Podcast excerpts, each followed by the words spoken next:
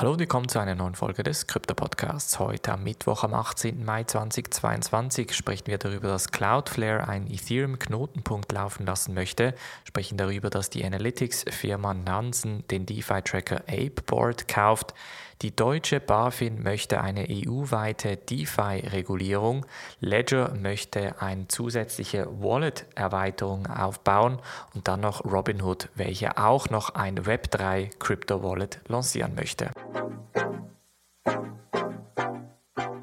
Springen wir in diese erste News Story und zwar geht es um Cloudflare. Cloudflare ist in den Webkreisen sehr bekannt als Dienst, welcher unter anderem vor sogenannten DDoS-Attacken schützen kann. DDoS steht für Distributed Denial of Service, bei welchem mehrere Anfragen auf die Webseite in kürzester Zeit geschickt werden und so eine Webseite eigentlich lahmgelegt wird. Jetzt möchten Sie im Zuge der Forschung und der Energieeffizienz einen Ethereum-Knotenpunkt laufen lassen, hauptsächlich weil Sie daran glauben, dass vor allem Proof of Stake entsprechende Energieeffizienz bringen könnte.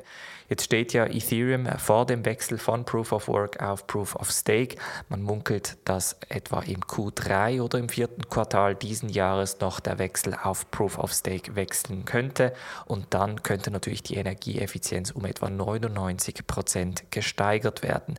Cloudflare hat sich jetzt mal als erstes Ethereum anschauen wollen. Ob sie jetzt bei Ethereum bleiben werden, ob der Knotenpunkt noch weiterläuft, ist natürlich noch unklar. Es kann auch durchaus sein, dass sich noch andere Blockchains anschauen aber grundsätzlich ist auch das erstmal ein bullisches Zeichen für Ethereum. Dann bleiben wir gleich bei Ethereum und sprechen über die Analytics-Firma Nansen, welche ich auch im NFT-Kurs im Detail vorgestellt habe. Die kaufen jetzt nämlich den DeFi-Tracker Apeboard. Apeboard kennen einige eventuell auch schon aus der Community, bei welchem man grundsätzlich das Portfolio tracken kann. Das heißt, es trackt über mehrere DeFi-Applikationen und mehrere Chains euer ganzes Portfolio und zeigt euch dann, wie viel Geld ihr effektiv im Portfolio habt.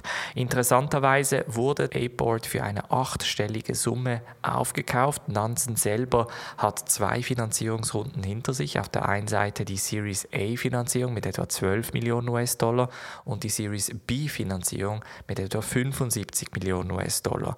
Das heißt, sie sind ready und sind auch sehr aggressiv unterwegs und möchten weiterhin Akquisitionen tätigen, so der CEO von Nansen. Dann springen wir nach Deutschland, denn die Direktorin der BaFin, Birgit Rodolf, schlägt vor, dass die EU die DeFi-Themen weiter regulieren wird. Und zwar hat ja die BaFin gerade letztens auch im DeFi-Thema ein Begleitschreiben rausgegeben. Ich werde übrigens diese Woche sehr wahrscheinlich einen Experten, einen Steuerexperten zu diesem Thema noch interviewen und das wird dann entsprechend im Podcast gesendet. Wir sprechen in diesem Zusammenhang aber eher um die EU-weite Regulierung. Und zwar ist ja mittlerweile in Deutschland sehr klar definiert, was unter DeFi gilt und was nicht.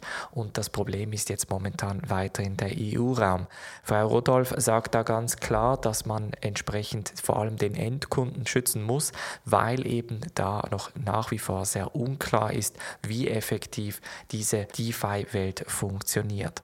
Auf der einen Seite verstehe ich natürlich den Konsumentenschutz und den Endkonsumentenschutz, aber auf der anderen Seite glaube ich, dass es auch bereits heute bei gewissen Bankdienstleistungen Risiken gibt, über welche der Kunde nicht genügend aufgeklärt wird. Wieso werden also diese Dienstleistungen Dienstleistungen nicht noch strenger reguliert, noch strenger angeschaut, als dass man sich eher eben auf DeFi fokussiert. Ich vermute aber, dass wir sehr wahrscheinlich im EU-Raum allgemein eine sehr strenge Regulierung sehen werden, jetzt auch im Angesicht der Terra Luna-Krise. Dann springen wir zum Thema Wallets. Ledger wird nämlich eine Browser-Erweiterung rausgeben. Sie nennen es Ledger Connect mit dem Ziel, den Ledger Nano X und den Mobile Safari mit einem mobilen Wallet auszurüsten testen, sodass man eigentlich ähnlich wie Metamask mit Web3-Applikationen interagieren kann. Natürlich steht und fällt diese Nutzung effektiv mit der Integration der unterschiedlichen Plattformen. Das bedeutet, wenn die ganz großen Marktplätze wie OpenSea, Magic Eden etc., jetzt spezifisch die NFT-Marktplätze, keine Integration von Ledger Connect machen werden, dann wird das nichts bringen. Aber rein von dem Gewicht, das Ledger in dem Markt hat, in dem Hardware-Wallet-Markt, kann ich mir gut vorstellen, dass wir da entsprechend eine Integration sehen werden. Natürlich wird das auch dann entsprechend in der DeFi-Welt passieren müssen, sodass das Ledger Connect Browser Wallet dann effektiv gut funktionieren könnte. Apropos Wallet, springen dann noch ganz kurz zu Robinhood, denn die planen auch ein Web3 Krypto Wallet mit dem Ziel vor allem DeFi und NFT-Leute abzuholen. Und zwar hat ja Robinhood oft angekündigt, dass sie entsprechend ein Crypto Wallet lancieren werden. Das ist in der Zwischenzeit auch rausgekommen, aber sie möchten noch eine erweiterte Version des Crypto Wallets rausbringen, das dann auch entsprechend sogenannt non-custodial ist. Das bedeutet, dass man dann auch im Besitz der Private Keys ist und in der Kryptowelt sagen wir ja not your keys, not your coins. Das heißt, wenn du nicht im Besitz der Private Keys bist, dann gehören dir effektiv die Coins nicht. Bedeutet in diesem Zusammenhang, dass Robinhood effektiv auch den Besitz der Coin bzw. den Zugang zu dem Wallet komplett dem Nutzer übergeben möchte, so dass der Nutzer effektiv auch mit NFTs und DeFi interagieren kann. Wenn du diesbezüglich mehr Informationen möchtest, kannst du dich natürlich für die Mitgliedschaft anmelden unter bluealpineresearch.com/mitgliedschaft. Wir hören uns morgen wieder. Mach's gut und bis dann.